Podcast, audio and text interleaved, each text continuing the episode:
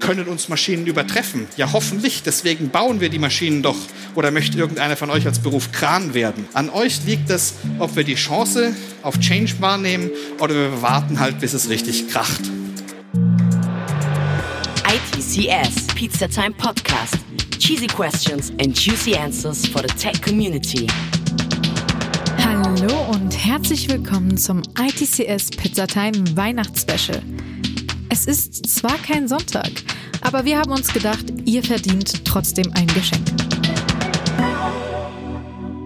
Die nächsten Tage stellen wir noch einmal unsere Top 3 Episoden von 2020 in Spotlight. Ihr habt entschieden und heute schenken wir euch Platz 3. Chris Boos über die Revolution durch KI. Ich hoffe, ihr hattet gestern einen schönen Abend, egal ob ihr Weihnachten feiert oder nicht. Die Weihnachtsfeiertage sind ja immer etwas ruhiger, aber wenn ihr schon genug stille Nächte hattet, bekommt ihr hier etwas auf die Ohren. Also los geht's! Ja, die Reihen füllen sich wieder hier bei uns an der Keynote Stage und das ist nicht anders zu erwarten gewesen, denn unser nächster Speaker hier bei uns, der hat schon einen ganz schön großen Namen in Deutschland, denn er ist, wie ich eben schon kurz angedeutet habe, Mitglied des Digitalrats der Bundesregierung, die sich zweimal im Jahr zusammenfinden, um eben die Bundesregierung ein bisschen in die Spur zu bringen, um es mal salopp auszudrücken. Und er hat mir im Vorgespräch gesagt, ja, Markus, guck mal, wir haben in den letzten 100 Jahren der Industrialisierung bei 28,9 Prozent Automation mittlerweile unseren Standpunkt. 28,9 Prozent in den letzten Jahrzehnten. Er sagt, in den nächsten sieben Jahren werden wir bei 52 Prozent Automation sein. Also fast eine Verdopplung in den nächsten sieben Jahren. Und das ist natürlich ein horrend hohes Tempo. Und er wird uns etwas erzählen über Wirtschaftstrends, über Jobs in der Gesellschaft und natürlich auch die Karrierefrage und was sich daran alles verändern wird und wie man sich vor allem auch darauf vorbereiten, wie man sich dafür präparieren sollte. Künstliche Intelligenz, was machen wir eigentlich morgen? Wir freuen uns, dass der CEO und der Gründer von Arago, ein Angel Investor und ein AI Pionier bei uns zu Gast ist. Hier ist Chris Boos. Danke. Ja, ich hatte mich schon gefreut, ich könnte mal Keyboard spielen, aber war nichts.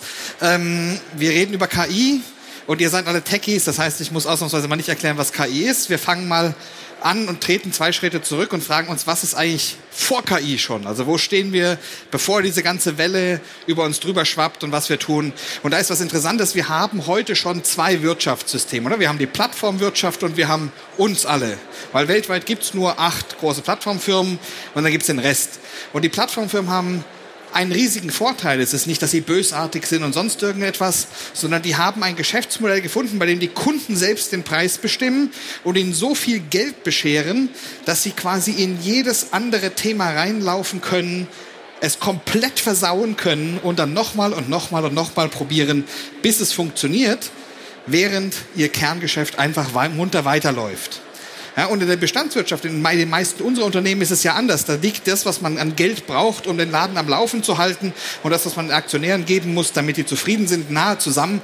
Wir haben gar nicht so viel Platz, um zu experimentieren. Ich glaube, am deutlichsten ist dieses Beispiel, wenn Jack Ma beschließt, eine Milliarde für ein Krebsmedikament auszugeben. Ich glaube, inzwischen ist er für Iteration 3 dann kann er problemlos nach einem, Mon äh, nach einem Jahr sagen, hey, das hat nicht funktioniert, wir haben die äh, Milliarde vergeigt, wir schauen uns die Daten an, wir gucken mal, ob wir es nochmal können ähm, wenn exakt das Gleiche äh, der CEO von irgendeiner Pharmafirma vor der Presse sagen muss, wenn man das positiv formulieren möchte, gibt es danach eine super Karrierechance für die Nummer zwei im Unternehmen. Und das, obwohl die Pharmafirma wahrscheinlich die besseren Chancen gehabt hätte, ein funktionierendes Medikament zu machen. Das heißt, wir sind in einer ziemlich dummen Situation ähm, und das zeigt sich auch im Kapitalmarkt. Ja, wenn man beliebige drei Plattformfirmen nebeneinander hält, sind die mehr wert als die gesamte öffentlich notierte Wirtschaft in Deutschland, also DAX, SDAX und MDAX zusammen. Ähm, wenn man das so nach Deutsch zurück übersetzt, bedeutet das, die Leute mit Kohle haben die Wette gemacht, die Zukunft liegt quasi dort und hier wird alles abgewickelt. Und ich finde, das ist so komplett inakzeptabel, dass wir unbedingt was machen müssen.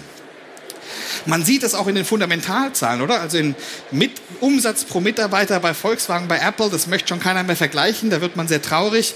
Aber auch wenn man wirklich in die VWL-Zeit reingeht, also wie viel trägt Arbeit eigentlich zur Wertschöpfung bei, haben wir das Problem, dass das immer weiter runtergeht. Und der Rückschluss davon ist, dass Geld zu bekommen für Zeit wird schlicht und einfach immer unwichtiger. Und wenn man diesem Modell zu lange anhaftet, kriegt man mit großer Sicherheit relativ schnell ein Problem. Und dann kommt diese ganze Frage KI und Digitalisierung und so, was ist denn das? Und ich werde furchtbar viel damit konfrontiert. Und gerade von den Leuten, die was von Technik verstehen, die kommen dann immer mit Pattern Matching und Prediction. Das sind Dinge, die die KI-Algorithmen können, ja. Die Frage ist, ist das nicht ein bisschen ein kurzer Sprung? Pattern Matching und Prediction rechtfertigt es, dass wir nationale Strategien machen, dass die Leute sich die Köpfe einschlagen darüber, ob drei Milliarden zu viel oder zu wenig Geld sind und so weiter und so fort. Rechtfertigt es nicht. Was es mit diesem ganzen KI-Krempel auf sich hat, ist, glaube ich, was anderes. Es ist nämlich das Ende der industriellen Ära. Also das Prinzip, was wir die letzten 150 Jahre gemacht haben, was dafür gesorgt hat, dass sich unsere Lebenserwartung stark verändert hat, was dafür gesorgt hat, dass wir heute tatsächlich relativ viele Dinge relativ billig einkaufen können, das geht jetzt gerade zu Ende. Und wir merken ja an allen möglichen Ecken und Enden kracht's. Man kann es so fühlen. Eigentlich sehen die Absatzzahlen vieler Unternehmen noch gut aus, aber überall knirscht im System. Und die Frage ist, warum oder was bedeutet das? Was passiert hier? Nun, wir sind aus dieser Welt gekommen, in der wir alles selber gemacht haben, ja, komplette Selbstversorger. Dann haben wir festgestellt, Selbstversorgung, das kann man besser machen. Wir können Arbeitsteilung machen, weil dann jeder ein Spezialist sein kann und dann kann er genau eine Sache machen, die macht er besonders gut. Und dann sind wir noch einen Schritt weiter gegangen, haben gesagt, super, wir können auch noch Maschinen einsetzen, so wie die Dampfmaschinen oder alles, was danach kam, um unsere eigene Kraft zu verstärken. Und all dieses ganze System, dieses ganze System basiert auf einer einzigen Sache, nämlich dem Skaleneffekt. Dem Fakt, dass wenn ich eine Sache mache und davon ganz viel, dass dann das Stück, was ich tue, günstiger wird. So das Prinzip Familienpackung. Ja, das hat keiner schöner gesagt als Henry Ford. Er sagte nämlich, um, you can have any color as long as it's black, weil seine Assembly Line halt nur günstig schwarze Tin Lizzies produzieren konnte. Und dieser Skaleneffekt, der treibt alles. Aber es gibt so viele Doktorarbeiten darüber, die sagen, dass man mit dem Skaleneffekt in einer Welt, die sich stetig verändert, halt nur dahin kommt, dass ich 30 Prozent automatisiert kriege. Mehr kriege ich nicht automatisiert, höher komme ich nicht. Und da kommt jetzt tatsächlich das Thema KI rein. Und die Digitalisierung bedeutet ja nur, dass ich es zugänglich gemacht habe für KI, die Unternehmen. KI bedeutet, wenn man das nach Marvin Minsky geht, der, dem, dem der Term KI auch schon nicht gefallen hat, weil da muss man sich immer diese Witze abhören, mit natürlicher Intelligenz hat es nicht geklappt und bla bla. Ähm, die Frage, was ist eigentlich KI, ist ein genereller Problemlöser. Also eine Maschine, die, wenn sie einen Erfahrungspool hat und man gibt ihr eine Aufgabe, findet sie für genau diese Aufgabe ein, eine komplett individuelle Lösung. Und wenn man ihr eine ganz kleines bisschen andere Aufgabe gibt, findet sie wieder eine Lösung. Wenn man die gleiche Aufgabe in einem anderen Kontext gibt, findet sie eine Lösung. Das bedeutet, dass ich nicht mehr durchstandardisieren muss, um günstig zu produzieren oder günstige Lösungen zu bekommen. Das, was bisher getrieben hat, der Skaleneffekt, ist nicht mehr notwendig. Dieser ganze Zyklus, den wir alle geübt haben, erst analysieren, dann standardisieren, dann konsolidieren, dann exekutieren, ja, oder implementieren, dann exekutieren, der fällt weg, weil wir tatsächlich Erfahrungen direkt wiederverwendbar machen. Und es ist mit der heutigen Technik ist das anwendbar auf ungefähr 80 Prozent. Und zwar alles, was ein Prozess ist. Warum alles, was ein Prozess ist? Relativ einfach, weil Prozesse sehr schön in Kästchen schneidbar sind. Also wenn man ein ganzes Unternehmen nimmt und das der KI erklären wollte, dann bräuchte man so unendlich viele Daten, dass es auch bei Google nicht ausreicht. Aber was haben wir mit Unternehmen gemacht? Wir haben die schon in kleine Scheiben geschnitten und die Scheiben nennen wir Prozesse und dann haben wir die Scheiben in kleine Stücke geteilt. Das sind dann Prozessschritte und in diesen Prozessschritten einer Maschine zu beschreiben, braucht exponentiell weniger Daten. Damit kann man leben. Deswegen ist die Industrialisierung und Digitalisierung, das sind keine Feinde, sondern je besser ich industrialisiert habe, desto besser könnte ich, wenn ich das richtige Mindset habe, auch tatsächlich digitalisieren. Und diese ganzen Visionen, die wir hören, irgendwann passiert bla bla in 30 Jahren, ist nicht das Thema. Das, was ich hier sage, geht mit heutiger Technik. Und ich habe ja viel mit CEOs zu tun. Und wenn ich das denen erzähle, dann passiert immer das hier, sagen, Chris, super, habe ich total verstanden. Wir machen jetzt einen 30-Jahres-Plan. Und das ist dann ungefähr, wann ich meinen Kopf gegen die Wand haue und frage, welchen rationalen Grund soll es denn bitte dafür geben, dass es 30 Jahre dauert? Also seit der Elektrifizierung gab es nichts mehr, was 30 Jahre gedauert haben, um exponentiell zu werden. Also beim, bei der Elektrifizierung hat man 45 Jahre gebraucht, bis 25 Prozent der Bevölkerung es hatten. Danach ging es so nach oben. Beim Smartphone war es schon unter ein Jahr. Oder wenn wir das auf ein typisch deutsches Thema machen wollen, Automobil, oder man macht ein Bild, ähm, Central Park, New York, 1900 alles Pferde auf der Straße, 1910 alles Autos. Und das ist, ob wir, obwohl wir explizit Gesetze gegen Autos gemacht haben damals. Ja? Also in Deutschland gab es so ein Gesetz, da musste ein Fahnenträger im Auto sein und hat gewinkt, angeblich damit sich die Pferde nicht erschrecken können. Ich habe zufälligerweise Pferde, die erschrecken sich viel mehr vor Fahnen als vor lauten Motoren. Das ist ein echter Protektionismus und er hat überhaupt nichts geholfen. Das hat sich durchgesetzt, weil es für die Menschen sinnvoll war. Und 30 Jahre passiert sicher nicht. Hier haben wir zwei Leute, die solche Aussagen machen. Auf der einen Seite Kai Fu Lee, einer der bekanntesten chinesischen Investoren. Vorher hat er mal KI-Algorithmen programmiert, dann war er der Chef von Google in China, als die noch in China waren. Und er sagt heute, das Rennen ist schon komplett gelaufen. Es gibt eigentlich nur noch einen Wettbewerb zwischen USA und China und China wird es wahrscheinlich gewinnen. Da kann man mit ihm debattieren. Auf der anderen Seite ist ein Herr, der die, das politische System in den USA in- und auswendig kennt, der weiß, wie lange was auf Capitol Hill dauert. Der sagt, wir haben 30 Jahre, bis es alles stimmt. Die Wahrheit liegt mit Sicherheit dazwischen. Aber sie liegt auch ganz sicher mehr bei Herrn Lee, weil er nämlich weiß, wovon er redet und nicht von einem System ausgeht, wo er sich fragt, wie schnell kann ich es beeinflussen.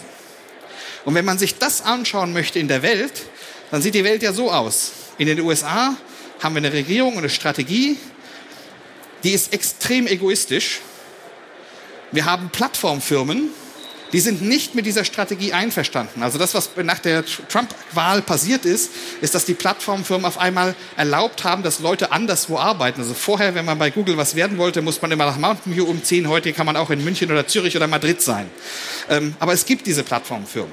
Was es nicht gibt, ist Wissen über die gesamte Wertschöpfungskette. Schlicht und einfach, weil es in den USA immer legal war, etwas outzusourcen, wenn man es nicht wusste, weil man dann Time to Market minimiert hat. Auf der anderen Seite haben wir China, in China gibt es eine gute Strategie, die befindet sich in exzellenter Ausführung, also viel besser als in den USA. Es gibt Plattformfirmen. Die Plattformfirmen sind vollständig synchronisiert mit der Regierung, ja, teilweise große Beteiligung daran. Aber es gibt auch nicht das Wissen über die ganze Wertschöpfungskette, schlicht und einfach, weil die chinesische Volkswirtschaft bottom-up aufgebaut wurde. Ja. Da wird schnell nachgeholt, aber ist noch nicht da. In Europa gibt es ganz viele Strategien und wir Affenköpfe, ähm, statt die Strategie mal auszuprobieren ja, ähm, und dann drüber zu reden und sie zu verbessern, empfinden wir das Veröffentlichen einer Strategie dazu, dass es ein Startpunkt einer Diskussion ist. Statt dass wir es erstmal machen, dann rausfinden, was gut oder schlecht war und dann weitergeben. Es gibt in Europa keine einzige Plattformfirma, schlicht und einfach, weil das nicht unser Investmentmodell ist. Wir sind viel zu risikoavers.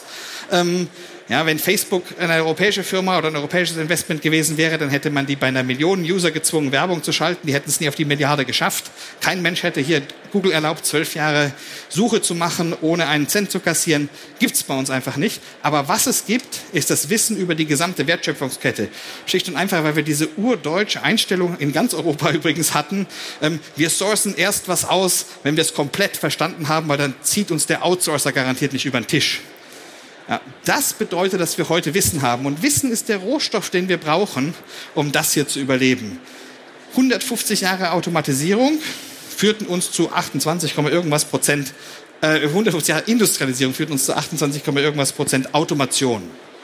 Wie gesagt, das Research, die Doktorarbeiten sagen, wir schaffen es ungefähr mit 30 Prozent mit Economy Scale als Methode. Die Vorhersage unter Verwendung digitaler Methoden, ganz besondere KI, in den nächsten sieben Jahren gehen wir auf über 50 Prozent. Das ist eine Beschleunigung, die kann man sich gar nicht vorstellen. Also wenn wir diese Automation nehmen, treiben wir die voran in einer Geschwindigkeit, die einfach absolut noch nie da gewesen ist. Die Einführung von KI fürs autonome Fahren hat wirtschaftlich die gleiche Auswirkung wie die Einführung der gesamten Dampfmaschine. Ja, also da kommt wirklich viel auf uns zu. Also muss man sich mal fragen, was bedeutet das eigentlich? Und ich möchte gerne drei Dinge gerade in Techies mitgeben, weil wir sind häufig versucht, solche Vergleiche zu machen, die wir nicht tun sollten. Erstens sollten wir unbedingt vermeiden zu erklären, dass eine Maschine irgendetwas verstehen kann. Wir rechnen mit Korrelationen, nicht mit Kausalitäten. Die Mathematik für Kausalitäten ist noch keine acht Jahre alt und die meisten KI-Algorithmen, Deep Learning ist knapp 40 Jahre alt. Ja, wir rechnen nur mit Kausalitäten, äh, mit Korrelationen. Dass das häufig verwechselt wird, wird wahrscheinlich dazu führen, dass in zwei, drei Jahren wieder der Klapperstorch die Kinder bringt, weil das so hoch korreliert, aber halt nicht kausal miteinander verbunden.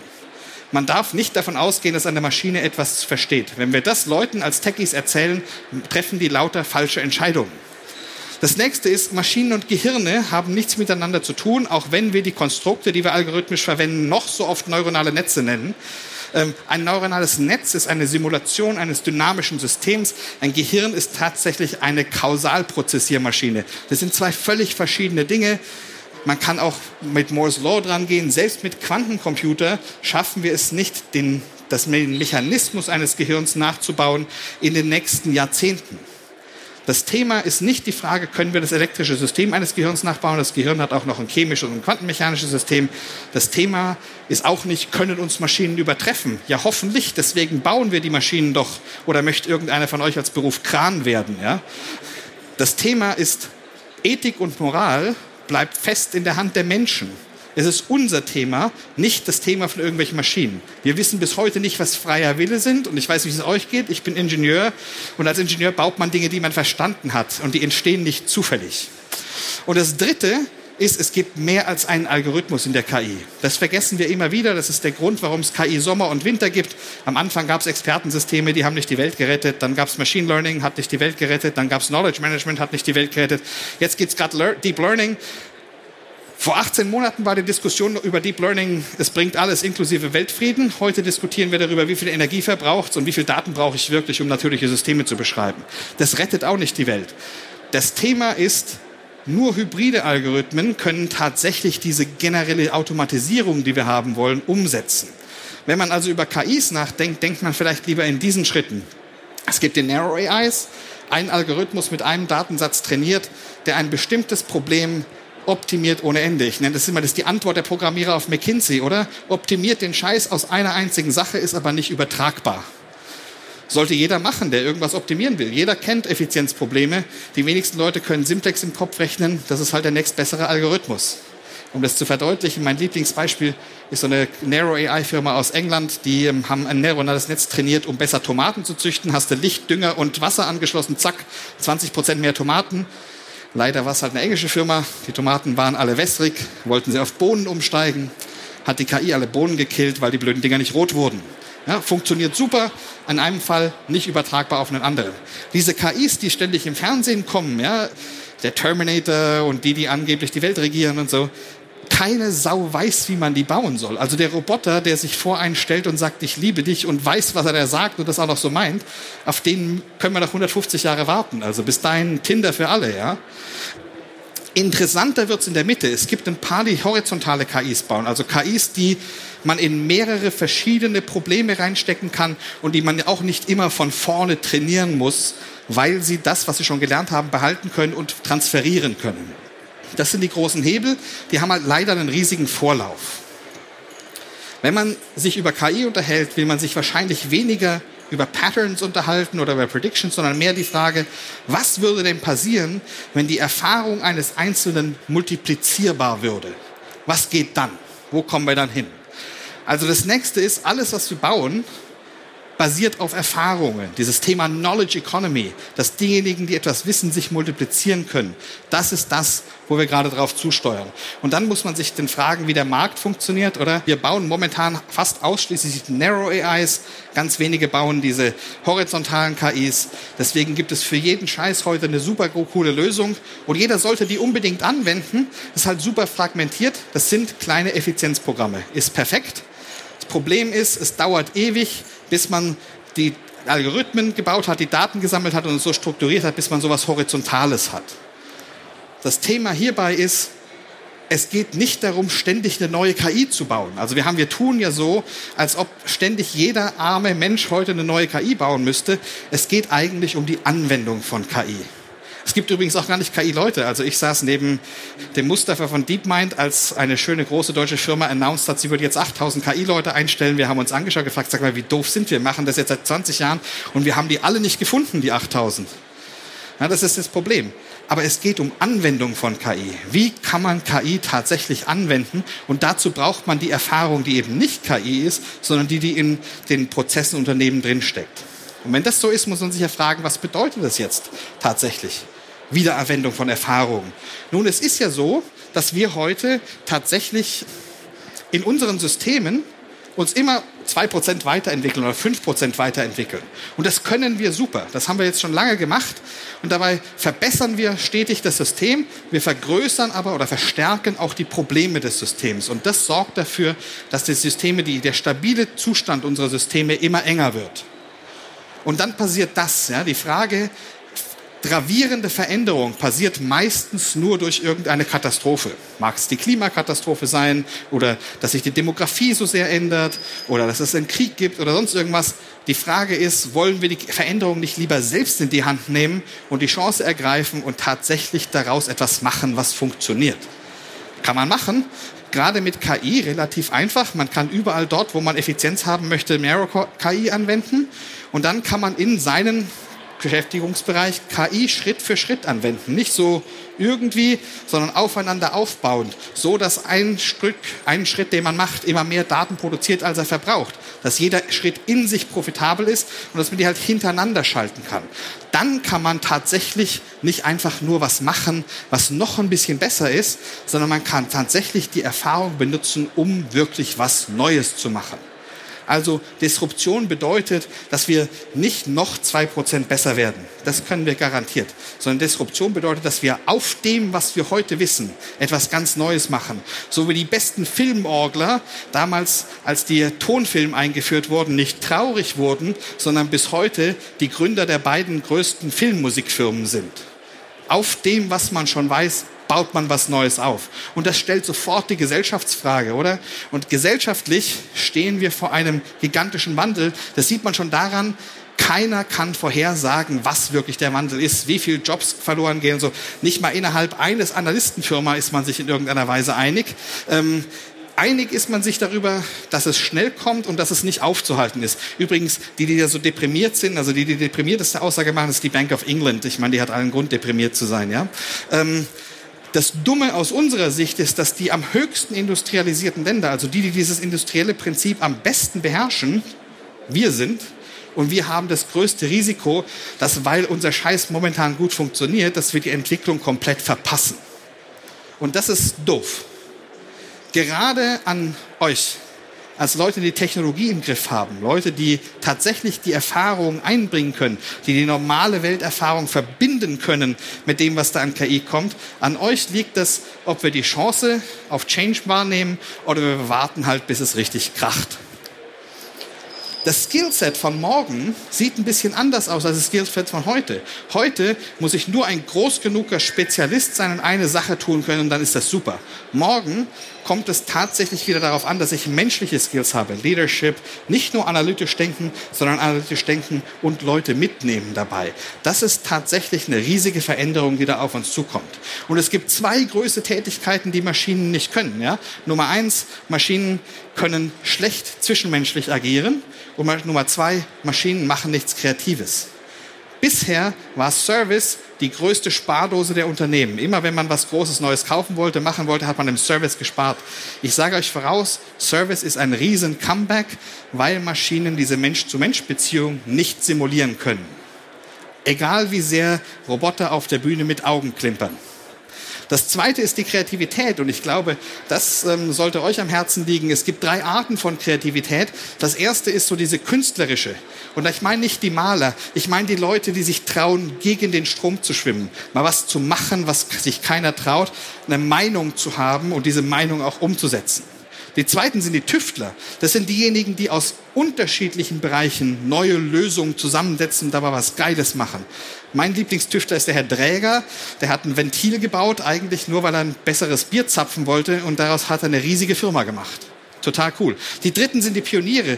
Die haben wir total vergessen. Die Menschen, die zum Glücklichsein mehr Risiko brauchen. Ja, ähm, früher sind die mal auf Schiffe gestiegen und haben irgendwie die Welt erdeckt. Heute ist denen so langweilig, die springen aus Satelliten mit Werbung auf dem Rücken. Leider gesellschaftlicher Beitrag null. Ja, das sind die Dinge, die Maschinen absolut nicht können.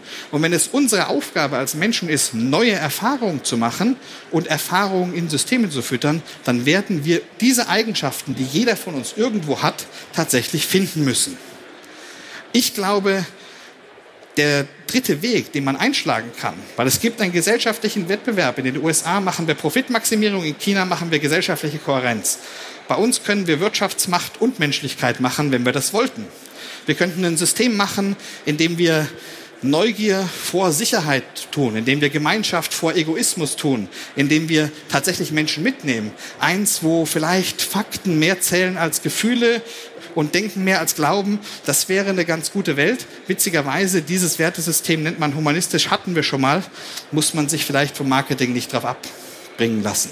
All das funktioniert nur, wenn Technologen tatsächlich diese Umsetzung machen. Es ist alles vorhanden, was man braucht. Die Technik ist da, die Firmen sind da, die es brauchen. Es liegt an Menschen wie euch, das auch tatsächlich umzusetzen. Also wenn ihr was Cooles tun wollt, dann werdet von Bewahrern zu Machern. Da habt ihr wirklich was erreicht. Vielen Dank.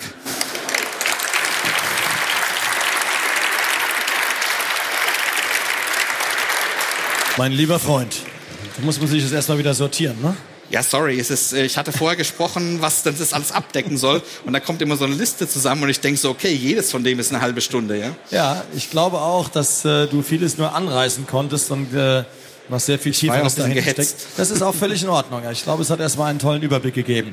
Könnt ihr mir aber vorstellen, dass es Fragen gibt? Wir haben noch zwei, drei Minuten, um Chris noch vielleicht das eine oder andere beantworten zu lassen.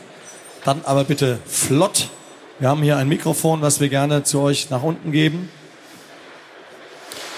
Ich habe alle so platt gequatscht, keiner traut sich. Ja, vielleicht doch. Na, braucht immer einen kleinen Moment, bis sich dann jemand traut. Vielleicht ganz kurz erläutern, woher Sie kommen, was Sie machen und wer Sie sind. Ich bin aus Frankfurt, habe mein Studium abgeschlossen und bin jetzt neugierig, was so passiert in der Zukunft. Ich habe eine Frage zum, äh, zu deiner Tätigkeit in dem Digitalausschuss, oder wie das heißt. Wie ist es, wenn jetzt Leute vor dir stehen, die nicht so viel Ahnung haben von KI wie wir hoffentlich. Wie musst du da an die rangehen? Ähm, also ich glaube, dieses Prinzip, dass man mit KI tatsächlich Automation vorantreiben kann, das ist verstanden. Ich selbst bin in diesen Digitalrat reingekommen und dachte, um Gottes Willen, wie komme ich da schnell wieder raus, ja? Aber man kann sich ja, man kann ja nicht Nein sagen, wenn Frau Merkel einen anruft. Man kann sich nur fragen, wie kommst du möglichst schnell wieder weg? Ähm, weil ich dachte, man kann sowieso nichts bewegen. Und ich habe was Interessantes festgestellt. Ich habe festgestellt, dass es eine riesige Offenheit gibt. Und zwar ist es egal, aus welchen Parteien die Leute kommen. Es gibt eine Menge an Menschen, vielleicht ist sie noch nicht groß genug, aber es gibt eine Menge an Menschen, die tatsächlich was verändern wollen. Und das Interessante ist, dass man eben, ich bin dann auch da reingegangen, dachte, wir können gigantische Projekte aufsetzen und richtig coolen Scheiß machen. Das Problem ist, dass viel Handwerkszeug fehlt. Ja, die Arbeitsweise unseres Staates ist preußisch. Das war mal gut, als wirklich Industrialisierung anfing und ähm, als man sehr auf Konsistenz ging. Äh, ich glaube, zu diesem Thema, wie wird überhaupt gearbeitet, also wie funktionieren die Systeme intern, das ist das, wo man wirklich ansetzen musste und gar nicht das Thema von exakt erklären, was KI ist. Am Ende des Tages den Effekt, der strategische Effekt, der ist klar. Das, was ähm, tatsächlich gemacht wird, ist, die Umstellung auf, einen, auf ein Verfahren, bei dem nicht alles 20 Jahre dauert. Ja, ich glaube, das ist das Wichtigste. Aber um die Frage zu erweitern, du hast das Gefühl, dass da wirklich auch Bewegung reinkommen kann? Zeitnah vor allem? Ähm, die Chance gibt es. Aber wir sind ja in, in dieses stabile System Industrialisierung, was ich beschrieben habe. Das hat drei Spieler, oder? Es hat Wirtschaft, Politik und Gesellschaft. Und diese drei Spieler sind aneinander gewohnt, aneinander zu ziehen. Also wenn ich ein Mensch bin, dann ziehe ich an Wirtschaft und Politik und beschwere mich, dass die nichts leisten. Wenn ich Politik bin, dann jammer ich über Wirtschaft und die Gesellschaft, dass sie nicht mitmachen. Wenn ich Wirtschaft bin, dann jammer ich über die faulen Mitarbeiter und die blöden Gesetze. Also ähm, das sind wir gewohnt und das sorgt dafür, dass wir ein sehr stabiles System gekriegt haben. Ja? Weil jeder zieht aneinander, das, das sorgt einfach für einen stabilen Mittelpunkt. Das Problem ist, dieses Plateau, auf dem das System ist, dieses Dreieck, das wird immer kleiner. Und jetzt müssen wir uns umgewöhnen. Jetzt müssen wir auf einmal zu dritt irgendwo hinziehen. Wir müssen zu dritt, die Politik und die Gesellschaft und die Wirtschaft müssen in die gleiche Richtung ziehen. Und jetzt kommt eine interessante Beobachtung, die ich gemacht habe. Die Politik ist total bereit dafür. Das hatte ich früher überhaupt nicht angenommen. Die wollen gerne was ändern. Die Gesellschaft ist bereit dafür. Das ist das, Gewerkschaften stellen sich hin und sagen, es muss sich was ändern. Das waren sonst immer die Leute, die gesagt haben, hier darf sich gar nichts ändern. Ja? Wer Schwierigkeiten hat mit den Änderungen, und deswegen ist, seid ihr so wichtig, sind die Unternehmen, weil die sich durch ihre langlaufenden Businesspläne und dadurch, dass sie die Businesspläne nur durch Standardisierung erreichen können, haben die sich festgenagelt auf fünf Jahre, zehn Jahre, 30 Jahre. Und das widerspricht natürlich der Veränderung. Aber die kriegen wir auch noch mit, wenn coole Menschen da drin sitzen. Ja, dann sind wir mal gespannt. Ah, da ist noch eine Frage aufgetaucht, die nehmen wir gerne noch mit. Jawohl. Hallo, ich bin Rosa aus Frankfurt. Ich arbeite für Horst, Agent für neue Arbeitswelten und Raumkonzepte der Zukunft. Wenn ich das richtig verstanden habe, die humanspezifische Kompetenz, Emotion und Kreativität, ja, das ist das, was uns, was von KI nicht ersetzt werden kann. Wie können wir daraus in Zukunft Geschäftsmodelle entwickeln, die uns weiterbringen? Mithilfe von KI mit Hilfe von KI müssen wir gar keine Geschäftsmodelle entwickeln. Ich glaube, die Geschäftsideen müssen wir weiterhin selber machen. Aber es entstehen ja völlig neue Geschäftsmodelle. Erstens, wenn ich mir solche Fragen stelle, was ist mir ein Mensch wert? Was ist es mir wert, dass ich eine heute in unserem industriellen System, wo wir Preiselastizität testen, bezahlen wir eine Krankenschwester so, dass sie gerade nicht aufhört, oder? Weil wir sagen, die will das eh machen. Jetzt gucken wir mal, wie weniger Geld, geben kann, äh, Geld hier geben kann, bevor die haben. Was stellen wir vor, wenn eine Krankenschwester das Preismodell von Google hätte und man fragen würde, jeden Patienten einzeln, hey, was willst du heute bezahlen, dass die vorbeikommt? da würde sich ganz schön viel ändern. Also ich glaube, da hast du großen Wirkung an Geschäftsmodellen. Und das Zweite ist, in einer Wirtschaft, die auf Wissen basiert, auf unser aller Wissen, wo wir jeden Tag Neues beitragen können und auch dafür bezahlt werden, da werden ja Dinge möglich, die gar nicht gehen bisher. Heute haben wir die Limitation unserer eigenen Zeit und die Zeit, die wir bezahlen können. Was ist denn, wenn wir diese Erfahrung, die da ist, quasi unendlich haben? Dann entstehen auch komplett neue Geschäftsmodelle. Und wo bleiben da äh, Emotionen und Kreativität? Äh, Kreativität, würde ich sagen, ist das Thema Erfahrung, oder? Mit Kreativität kriegt man immer mehr Erfahrung. Und ich würde das nicht auf Emotionen runterbeulen, weil Emotionen auch ähm, das Problem haben, dass sie uns ja häufig auch in die falsche Richtung treiben. Also wenn wir nur emotional handeln, denken wir nicht nach. Ich würde das lieber weiterfassen und das Thema Menschlichkeit nennen. Also die Frage von Mensch zu Mensch und von Mensch zu Mensch hat für jeden anderen Menschen einen hohen Wert. Die Frage ist, kommen wir in ein System, wo wir den auch bezahlen? Und ich glaube, gerade zum Beispiel durch die Einführung von digitalen Assistenten, wo viele Firmen ihren Kontakt zum Kunden komplett verlieren und eine Plattform die Entscheidung trifft, wo gekauft wird, ist Service die einzige Möglichkeit, wie man mit dem Kunden überhaupt noch in Kontakt bleiben kann. Also das kommt von ganz alleine. Wow, sehr, sehr spannend. Und äh, ich glaube, jeder freut sich darauf, dann vielleicht in 10, 20 Jahren mal zurückzuschauen, was sich dann in der Vergangenheit so alles ereignet hat. Wir wohnen in interessanten Zeiten auf jeden Fall. Das ist auf jeden Fall, vor allem in sehr, sehr schnelllebigen Zeiten. Das hast du ja sehr eindrucksvoll dargestellt. Ja, damit sind wir leider am Ende mit deiner Gesprächszeit, aber die war sehr intensiv. Dafür nochmal einen herzlichen Dank. Chris Boos. Danke.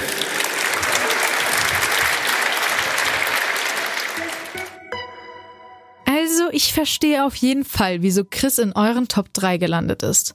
Egal wie ihr die Feiertage verbringt, ob alleine, mit Freunden oder mit dem engsten Kreis, natürlich alles Corona-konform, das ganze ITCS Pizzatime Tech Podcast Team wünscht euch eine wunderschöne Zeit. Und vergesst nicht, morgen kommt Platz 2. Ihr könnt ja schon einmal raten, was euch erwartet. Bis morgen. ITCS Pizzatime Podcast.